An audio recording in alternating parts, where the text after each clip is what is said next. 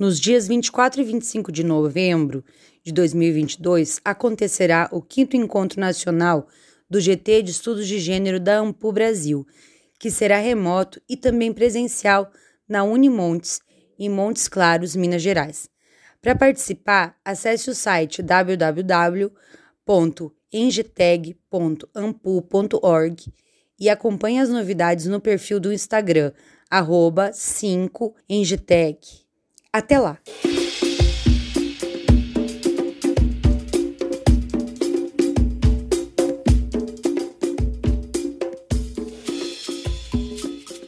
Começa agora o Segundas Feministas, um projeto do Grupo de Trabalho Gênero da Ampu Brasil.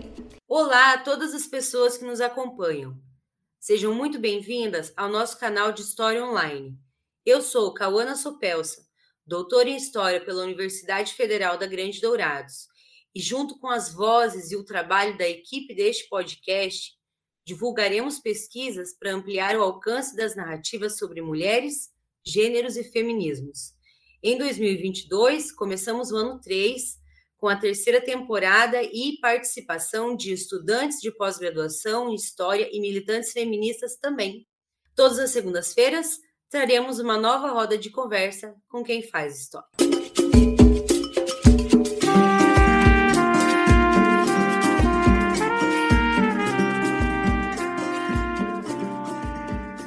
De acordo com o dossiê sobre lesbocídio no Brasil, de 2014 a 2017, de Milena Cristina Carneiro Pérez, Suane Felipe Soares e Maria Clara Dias, publicado pelo grupo de pesquisa Lesbocídio: As Histórias que Ninguém Conta, entre 2014 e 2017, o número de mortes de lésbicas apresenta-se gradativamente maior, o que demonstra a urgência da temática.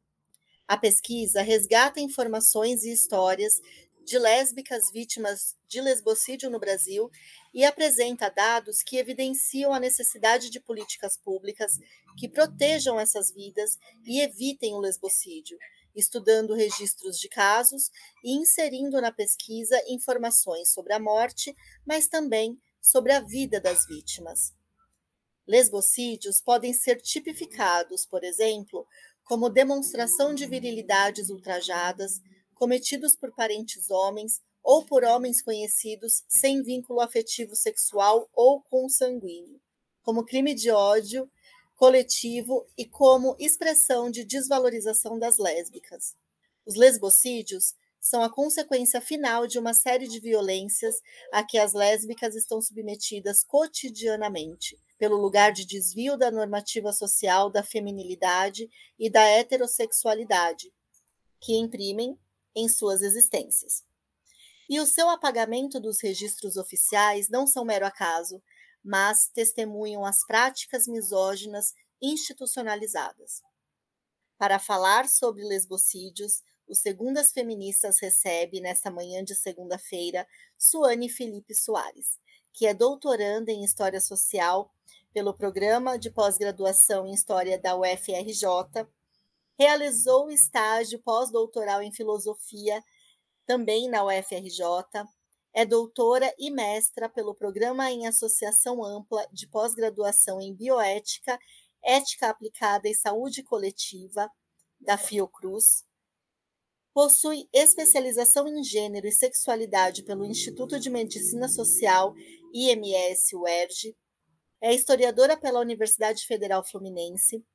Integra a coordenação do GT de Gênero da AMPU do Rio de Janeiro Participa do LES, Laboratório de Estudos e Pesquisas em Lesbianidade, Gênero, Raça e Sexualidades, e da rede Lesbi Brasil, rede de ativistas e pesquisadoras lésbicas e bissexuais do Brasil. É coautora do dossiê sobre lesbocídio no Brasil de 2014 até 2017 e outros títulos. Bom dia, Suane! Estamos felizes em recebê-la para essa roda de conversa. Para começar, fale sobre você para quem nos escuta, a mulher, a pesquisadora, a historiadora e os sonhos. Bom dia, gente, tudo bom? Bom dia, o pessoal que assiste aí, segundo, Segundas Feministas. Bom dia, equipe. Quero agradecer muito pelo convite e dizer que é um prazer imenso estar aqui com vocês hoje, nesse podcast super famoso, super querido por todos nós da história do gênero. É, eu acho que a primeira coisa que eu tenho a dizer sobre mim é que eu sou uma mulher lésbica, é, desfeminilizada, e que isso aparece na minha vida e na minha política e na minha pesquisa como uma característica que não pode ser ignorada nem por mim, nem pelo mundo ao meu redor. Né? Então, faz com que isso determine muitas coisas sobre mim e sobre a forma como eu percebo o mundo ao meu redor. Eu me percebo enquanto uma pessoa em busca por atuação política, acadêmica e pessoal lesbocentrada, sempre pensando a partir da realidade das lésbicas, construindo por e para lésbicas e com lésbicas. Acho que as políticas, acho que a academia e todos os espaços que nós participamos são sempre muito definidos por aquilo que nós somos. Então, me parece que é muito importante que saibamos construir coletivamente, com formas de coalizão entre pessoas que acreditam nas mesmas coisas que nós. Então, nesse sentido, estou aí no GT de Gênero, é, estou aqui no, no Segundas Feministas e participo de vários outros espaços que não são espaços de lésbicas exclusivamente, porque esses são projetos de coalizão fundamentais para que a gente possa trazer a sociedade para dentro de nós e nos colocar em sociedade. Mas acho também que a gente precisa construir entre lésbicas, porque a categoria requer reflexões ainda, desde o começo, né? Eu acho que essas, esses grupos de reflexão nunca saíram de moda, nunca deveriam ter saído, talvez. É um pouco sobre isso, falando um pouco sobre a mulher, né? Mas sobre a pesquisadora, eu me vejo como alguém que tem o foco em entender que a violência, a lesbofobia é um motor da forma como nós somos lidas e construídas dentro do patriarcado. Então, é muito importante focar as nossas pesquisas e o nosso trabalho, mesmo quando ele não é um trabalho sobre violência, nesse denominador comum da lesbofobia, né? compreender o processo. E eu tento fazer isso na minha pesquisa. Então, eu tento pesquisar bastante o que é a lesbofobia, entender isso, né, como um processo estruturante das nossas vidas. E sobre a historiadora, bom, eu acho que a história é um campo muito desafiador para as lésbicas. Foi muito difícil para mim e tem sido muito difícil para mim conseguir alguma entrada na história, mas agora eu estou dando andamento ao meu doutorado, estou muito feliz por isso e acho que em breve vou ter a possibilidade de atuar mais enfaticamente enquanto historiadora no campo. Excelente, Suane. Agora vamos lá falar sobre a sua trajetória acadêmica, a sua trajetória de vida, de militância. Então, como você disse, existe uma dedicação ao tema da lesbofobia, mas também da lesbianidade, do movimento lésbico brasileiro. Conta para quem nos escuta sobre essa trajetória e como ela envolve suas pesquisas e como as duas esferas se entrelaçam, enfim. Como fazer pesquisa também a partir do movimento social, Suane? Eu comecei a participar do movimento social nos espaços de movimento estudantil na universidade, bem no início da minha graduação, da minha primeira graduação, mas eu acho que eu sempre fui uma pessoa muito preocupada com as questões políticas e sociais. Então, a minha juventude foi uma juventude também, apesar de eu não ter militado ativamente enquanto jovem, enquanto secundarista ou qualquer coisa assim, eu acho que eu sempre tentei estar vinculada a esses espaços. Então, quando eu chego na faculdade, eu começo a me organizar. A princípio, foi muito dentro do movimento estudantil, mas logo em seguida eu comecei a perceber que o movimento feminista era um espaço que fazia sentido para mim, porque era muita misoginia, né? Era os espaços com os homens são muito difíceis. e, e aí a gente vai percebendo isso, né? Quando eu comecei a me entender complexamente enquanto lésbica, eu fui percebendo que também o movimento feminista era complicado. E aí entrar no movimento lésbico se tornou uma questão muito fundamental para mim. Assim, entender que a militância precisava ter a nossa cara, né? completar a nossa vida. Né? E acho que a academia sempre foi uma coisa que eu tinha como um lugar que poderia ser mais do que era para mim, porque eu nunca me identifiquei muito com o espaço acadêmico, nunca me vi muito nesse espaço. Então, participar desses espaços de movimento estudantil, movimento anarquista, movimentos populares, me fez perceber que a coisa tinha que ser o contrário, né? Me fez perceber que é da rua para o papel e não do papel para a rua. Então, isso foi moldando bastante a minha pesquisa.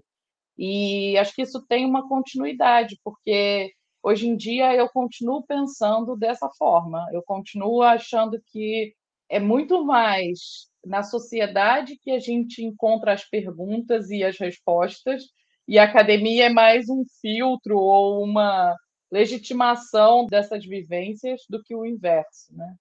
E acho que a academia não é um espaço é, neutro, não é um espaço isolado, não acontece no vácuo.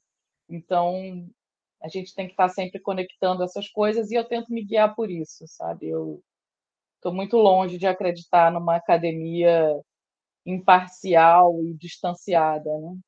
Fiquei pensando em algumas frases que você disse já. A militância quase não aparece no Lattes, né, Suane? E como ela ocupa o nosso tempo, né?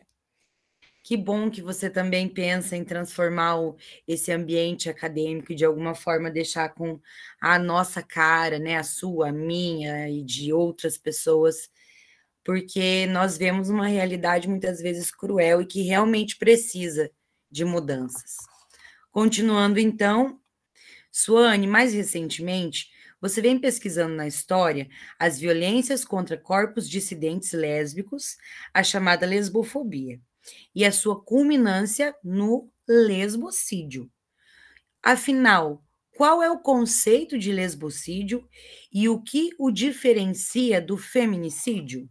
Pois é, a gente tem muito isso, né? De focar no, na academia como um lugar que está no látis, mas que não está na vida e vice-versa. Eu acho que essas coisas precisam se aproximar, senão não vai para frente. É, bom, o lesbocídio é um conceito que na pesquisa a gente definiu em paralelo ao conceito de feminicídio da Diana Russell.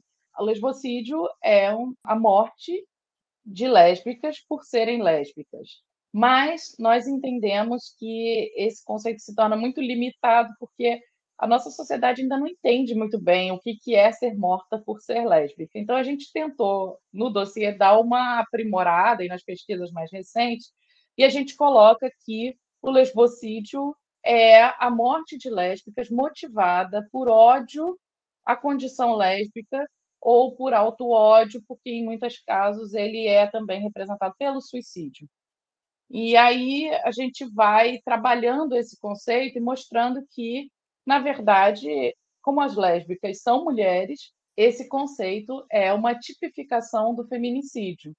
Então, é uma das possibilidades de feminicídio o lesbocídio, ou seja, o feminicídio cometido contra mulheres lésbicas. Quando a mulher é lésbica e ela sofre um feminicídio, isso é um lesbocídio. E a gente entende também que ele é parte de uma coisa mais complexa, que é o patriarcado um sistema que é, impera sobre todas nós mulheres de forma a fazer com que a gente esteja o tempo inteiro vulnerável à misoginia, né? Além disso, a gente também percebe que em outros países a história, a, a discussão em torno do crime de ódio e dos conceitos em que envolvem o campo dos estudos de crimes de ódio, que a gente chama de hate crimes and bias, né, que são os crimes de ódio e fobias, de forma né, principalmente Estados Unidos, em Inglaterra isso tem bastante, mas Estados Unidos é pioneiro nisso, tem a lesbofobia como um desses principais tipos de crimes de ódio. E no Brasil isso ainda não é trazido. A gente teve é, a equiparação da LGBTfobia e da transfobia ao crime de racismo, que é algo um pouco complexo, porque é difícil de fazer a aplicação, já que são crimes de ordens diferentes, né? O preconceito racial se expressa de uma forma diferente do preconceito por orientação e identidade, então isso se torna um pouco complicado. Mas o fato é que a gente tem nessa equiparação o reconhecimento da complexidade do problema. Né? A LGBTfobia é um problema real na nossa sociedade, assim como o racismo e nenhum dos dois foi ainda reconhecido pelo nosso sistema como um crime de ódio. O crime de ódio ainda não é tipificado no Brasil. E a gente precisava também desse crime de ódio para falar sobre o feminicídio, porque as mulheres heterossexuais, transexuais, quaisquer mulheres também sofrem misoginia e feminicídio. Então a gente tem aí uma série de coisas que a nossa legislação ainda está demorando para incorporar, né? Acho que a gente tenta trabalhar principalmente a partir dessas questões, né? Como um problema, então, resumindo e recapitulando, né? Como um problema estrutural, parte do patriarcado. Na nossa percepção, as lésbicas são um erro do patriarcado que ele tenta sanar com o lesbocídio, diferente das mulheres que têm uma posição a cumprir dentro do patriarcado, que é essa posição de cuidado, de maternidade, de serviços, etc. Além disso, nós consideramos o lesbocídio um feminicídio e um crime de ódio, se a gente for pensar aí essas duas últimas definições mais voltadas para a questão das políticas públicas, né? E das legislações, que são questões que, que são mais positivas, digamos assim, né? Falando em crimes de ódio e na necessidade do reconhecimento, nós continuamos com o problema, porque o Brasil segue liderando as mortes de pessoas LGBTQIAPN+, no mundo, e faz mais de uma década. E é importante lembrar, por exemplo, que algumas leis, como a Maria da Penha, a gente só tem porque teve uma influência externa, né? Então, vamos lá para a próxima pergunta, Suane. No seu projeto de doutorado, intitulado Para que nunca de seu corpo e sepultura possa haver memória, Condição lésbica no Brasil da Primeira República entre o preconceito e a invisibilidade? Você está aprofundando as discussões relativas à lesbofobia e ao lesbocídio na história do Brasil. Uma pesquisa bastante corajosa, por revelar as nuances patriarcais e coloniais de uma temática ainda pouco comentada no país. Fale sobre essa história, Quais os personagens, as personagens, as permanências e rupturas? A percepção de que a gente precisa avançar né, com relação aos estudos sobre violência contra a população LGBTIA+, na minha leitura e na minha militância, na minha academia, no meu trabalho, é, me fizeram caminhar para esse retorno à história, eu pensei, é, eu acho que esse pode ser um caminho, né? Entender a formação do pensamento lesbofóbico no Brasil. Isso me inspirou a tentar fazer essa pesquisa de doutorado, que tem sido realmente bem difícil, apesar de eu estar encontrando mais fontes do que eu imaginava. Assim, eu achava que eu não ia encontrar nenhuma, eu já encontrei algumas. Isso não quer dizer que sejam suficientes, mas eu digo fonte no sentido da discussão historiográfica, né? As fontes primárias a gente encontra, óbvio, porque a lesbofobia está registrada, isso é um fato, né? Desde sempre. Essa, esse título, que eu não sei se vai continuar, mas é um título que diz sobre uma citação de que, na época dos processos da Inquisição, a sodomia feminina foi retirada né, da catalogação, não era mais um problema para eles. Entretanto, eles tiram com essa justificativa de que não haja registro, porque essa era a melhor forma de combater este mal. Então, justamente a invisibilidade lésbica desde sempre para sempre. E isso me fez assim muito pensar né, sobre esse processo, de como é importante que a gente não deixe a invisibilidade ser hegemônica, né? ainda que ela vá continuar existindo, apesar da gente gritar bastante nas ruas e em todos os espaços. Bom, basicamente, o meu projeto tem o objetivo de construir, reconstruir, encontrar respostas para essa lesbofobia que ela é um pouco estrutural e estatal, né, e um pouco também da sociedade. Considerando a mídia como um dos poderes fundamentais, pilares da nossa sociedade desde sempre, desde que ela é criada, né, decidi procurar nos jornais da Primeira República, especificamente no Rio de Janeiro, quais eram essas representações, onde é que as lésbicas apareciam. E eu encontrei algumas coisas nas páginas policiais, mas o que mais me espantou foi perceber justamente essas rupturas e permanências.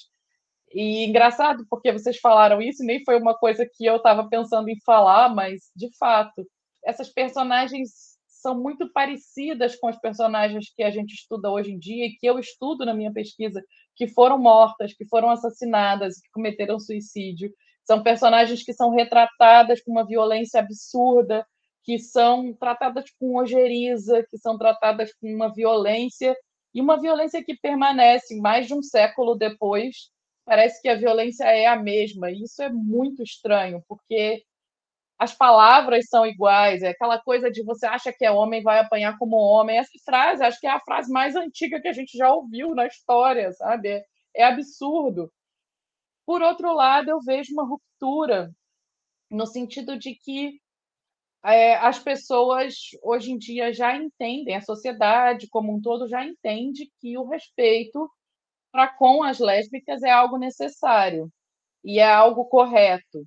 Então, eu percebo uma mudança no discurso jornalístico com relação ao que a gente chama, entre aspas, de politicamente correto. Se naquela época existia é, muito escárnio, muita zombaria, muito, né? E aí usando a Raquel Soyer para falar, mas muita agressividade para com as lésbicas por parte da própria mídia. Hoje a gente vê isso um pouco menos e um pouco mais dissimulado mesmo em programas bem conservadores, porque não querem receber um processo, porque não querem esse tipo de coisa. Mas a gente percebe que o conteúdo da agressão é muito parecido. O tipo de representação e o tipo de leitura social que se faz sobre os corpos lésbicos, sobre as vidas, sobre a existência lésbica, é uma permanência.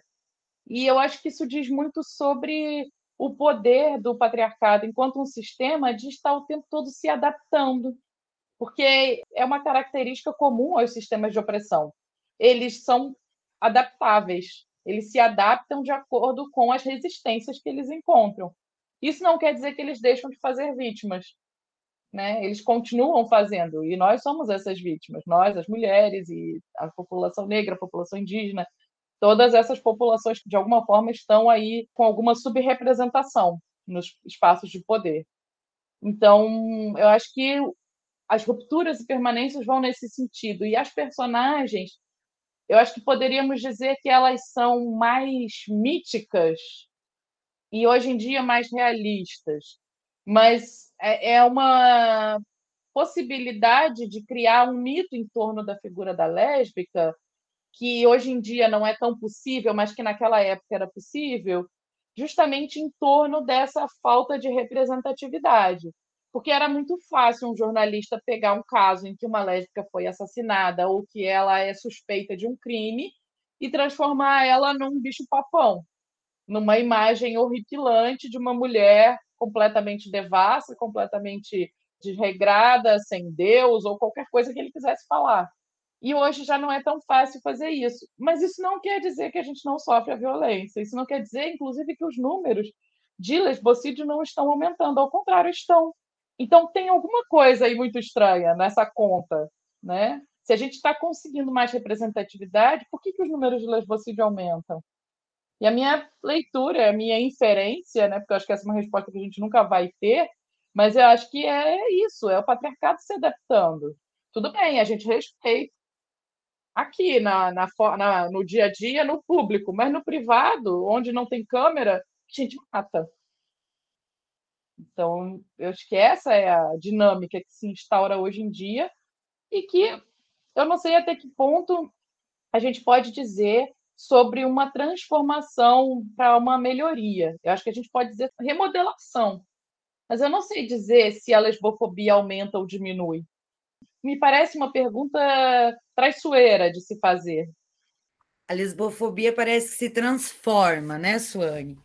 É, se a gente não tivesse, por exemplo, é, esse policiamento de quem pratica a violência e tenta se tirar do papel de enquanto agressor, a gente ia chegar quase na, nas traidoras de gênero do The Handmaid's Tale, né? E os clitóris iam ser retirados das vulvas para que essas pessoas não tivessem prazer com outras vulvas. Parece muito uma contraofensiva ultraconservadora para apagar lésbicas, eliminando elas. Então, realmente é algo complicado. Suane, estamos chegando ao final dessa roda de conversa. Para finalizar, como você percebe a repercussão do tema e do conceito do lesbocídio no Brasil atual? Pega o gancho daquilo que você estava falando agora. Fale também sobre as demandas do movimento lésbico no período eleitoral, no sentido de políticas públicas, mas também de estratégias de sobrevivência.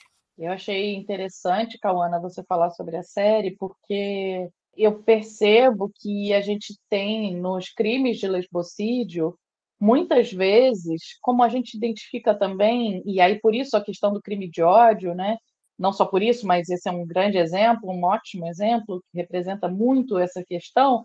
É, a gente tem algumas agressões muito específicas mais de um caso em que eu vi que a vulva da mulher é cortada fora e algo é feito com essa vulva de forma extremamente lesbofóbica, sabe? Então tem uma questão aí mais específica, algo que diz sobre esse ódio que não é tão só a morte pela morte. Acho que isso precisa ser dito, né? É, agora, eu acho que a repercussão da pesquisa e do conceito do lesbocídio na nossa sociedade, especialmente nos espaços lésbicos, tem sido bem interessante, principalmente porque tenho visto a utilização do dossiê, dos outros trabalhos que nós temos publicados, e dos dados e do próprio conceito para fundamentar e justificar esse tipo de pesquisa. É, a gente acha que não, porque a gente está dentro do movimento feminista, mas lá fora, na academia, para além do movimento feminista, para além da academia que se diz feminista, né, é muito difícil você justificar uma pesquisa sobre lésbicas, principalmente se você é uma aluna de graduação, que está ali defendendo um TCC, querendo fazer um TCC com uma professora ou um professor que não tem aproximação com o tema. Isso se torna algo muito difícil. Isso é muito desincentivado. Geralmente essas pesquisas são pesquisas que não vão para frente. E aí eu vejo e recebo relatos das pessoas dizendo: nossa, mas com o dossiê eu consegui mostrar para minha orientadora que era necessário, porque a gente tem um número de mortes crescente, um número muito grande. E isso é uma coisa que nos estimula a continuar também, né? Porque a gente percebe que tem uma demanda por essa comprovação que para a gente é evidente, porque eu sofro lesbofobia todos os dias da minha vida, mas para a sociedade como um todo não é, né? Justamente pela invisibilidade. Agora, com relação à outra parte da pergunta que você fez sobre movimentação em torno da questão eleitoral, do momento que a gente está, né, que não tem como não falar sobre isso, é muito importante que a gente fale, eu percebo que as lésbicas estão buscando nessa eleição de uma forma muito mais expressiva. Eu acho que antigamente a gente também pensava sobre isso, mas de uma forma mais tímida. Mais representatividade, candidatas lésbicas que defendam pautas lésbicas. Acho que a gente ainda está numa fase, e aí fazendo um paralelo com o movimento feminista, a gente ainda está numa fase de candidatas lésbicas e menos de candidatas lésbicas que defendam pautas lésbicas porque eu acho que isso vem aos poucos mesmo, é um processo histórico natural, digamos assim, né? de você primeiro conseguir chegar naquele lugar e depois você conseguir falar quando você está naquele lugar. E eu acho que a gente está nesse intermeio aí, chegando no lugar e falando, falando não tanto, porque algumas coisas não dá para falar. Então fica nesse sentido aí uma coisa confusa. Mas a gente tem, desde 2019, articulado com a Mônica Francisco, aqui do Rio, e com a Camila Marins, que são duas mulheres negras. A Camila Marins é lésbica, que estão aí disputando as eleições e foram responsáveis por escrever um projeto de lei que já foi aprovado em duas cidades e no Pará, de um dia de enfrentamento ao lesbocídio no calendário oficial da cidade. Em Niterói, a gente conseguiu, em Curitiba, e aí agora é no estado do Pará. Exatamente, Niterói aqui do Rio de Janeiro, é em Curitiba. E é isso, assim. Então, eu acho que a gente está mobilizando. Eu acho que esse é um tema que está como uma pauta bem importante dentro do movimento de lésbicas. Estamos buscando também fazer esse tema atrelado à questão do racismo, porque boa parte das lésbicas que a gente infelizmente encontra mortas, vítimas de lesbocídio, são negras. São mulheres empobrecidas, são mulheres nas periferias, são lésbicas não feminilizadas, desfeminilizadas, bofes, caminhoneiras, como chamarem, como se chamam, mas esse é basicamente a cara da lésbica que mais sofre o lesbocídio no Brasil. Então, para a gente é muito importante atrelar essas pautas, que a gente sabe que essas são as principais vítimas, né? Então, para a gente tem que ter essa, essa percepção, né? Para que a coisa realmente atenda a quem precisa, sirva a quem se pretende atender, né? E eu acho que é isso, eu acho que as lésbicas sempre estiveram como a gente diz, né, carregando os pianos no movimento social. Nós lésbicas sempre estivemos em vários outros movimentos buscando lutar para a melhoria da qualidade de vida nossa e da população. Mas as pautas lésbicas sempre ficaram atrasadas, a reboque, vindo quando era possível, quando dava. E eu acho que a gente já está tomando consciência de que isso não dá mais né? e tentando articular forças para que essas pautas se tornem pautas reais e pautas contundentes. Então, eu acho que algumas pautas em relação ao emprego, em relação à visibilidade, em relação à proteção e segurança, segurança pública, em relação à saúde, que é uma pauta mais clássica, estão sendo trazidas assim com uma forma mais complexa, de uma forma mais propositiva. E, bom, encontrando as resistências de sempre, né? Isso é um fato. Mas eu vejo um avanço, assim. Eu tenho bastante esperança de um de um futuro da esperança, né? Uma democracia da esperança, também para lésbicas.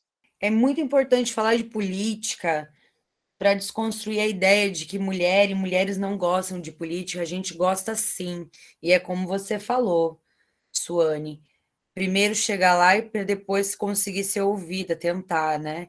Então não é só difícil chegar, é difícil também conseguir ser ouvida, porque falar, as lésbicas sempre falaram, né? Bom, obrigada, Suane, por ter aceitado o nosso convite. O GT do Rio de Janeiro é sempre muito participativo com o GT Nacional. É um prazer ter você aqui também com a gente nesse episódio, trazendo aí um pouco mais de incentivo que sirva, assim como o dossiê serve, para futuras pesquisas de meninas que estão na graduação, mulheres que estão na graduação e continuando na, na pesquisa acadêmica, que elas tenham cada vez mais pessoas que as orientem e cada vez mais material produzido, assim como o podcast, que agora vai ajudar na divulgação e na visibilidade do dossiê, que é algo tão importante. E que a dignidade das mulheres lésbicas seja garantida. E que bom que a gente tem essa conquista dessa legislação. Fiquei feliz que aqui no Paraná também tem, em Curitiba, né? A minha terrinha, eu sou de Cascavel, mas é um, um estado bem conservador.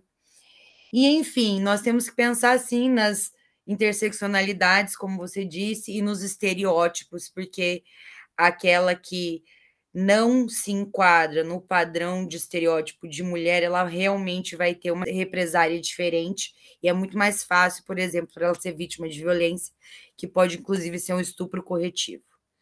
Mais uma vez, muito obrigada. Eu deixo para você agora esse espaço para você se despedir e falar suas palavras finais. Bom, eu agradeço muito a acolhida do tema, a proposta, o convite, esse papo aqui que foi tão legal. Agradeço a vocês duas que estão aqui, Marcela, Cauana, e a todo mundo que é responsável pela construção do Segundas Feministas, desde a ideia, desde o começo. Fiquei super emocionada, inclusive, quero falar também, é, ouvindo o episódio que vocês fizeram em comemoração, acho que foi o episódio 100, né? Não sei, em comemoração, vocês trouxeram as mulheres todas falando, a gente não sabia fazer nada, e aí a gente foi construindo. E eu achei isso muito bonito, eu fiquei super emocionada. E é isso, né? Quando a gente tenta fazer e quando a gente vai e se empenha e vai com força, com fé, a gente encontra, né? E eu acho que a história do lesbocídio e das pesquisas sobre lésbicas são muito assim também, sabe? Identifico uma semelhança muito grande, porque é isso, não tem fonte, não tem, não tem espaço para fazer, não tem quem apoie, não tem quem estuda, não tem um orientador. Ou no, no, na sociedade civil, não tem uma ONG voltada para isso, tem uma ou outra. No movimento social, os movimentos sociais de lésbicas não têm financiamento, não conseguem dinheiro, então, ainda que eles existam, eles não conseguem se manter, conseguem construir coisas. Então, é tudo, é muitos não, são muitos não.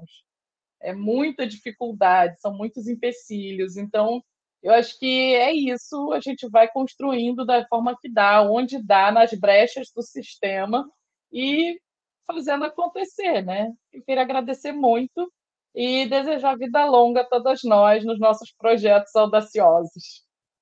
Se a Maria for sapatão, de dia não interessa e de noite também não. É isso. Obrigada em nome de Segundas Feministas, para a Suane, pela conversa, Obrigada também a todas as pessoas que nos acompanharam neste episódio. Esperamos vocês na semana que vem com mais conhecimento produzido pelo podcast mais feminista da história. Os Segundas Feministas, é claro. Seguimos na luta. Para saber mais sobre o tema tratado nesse episódio, indicamos o dossiê sobre lesbocídio no Brasil de 2014 até 2017, de Milena Cristina Carneiro Pérez, Suane Felipe Soares e Maria Clara Dias, que está disponível no site da agência Patrícia Galvão.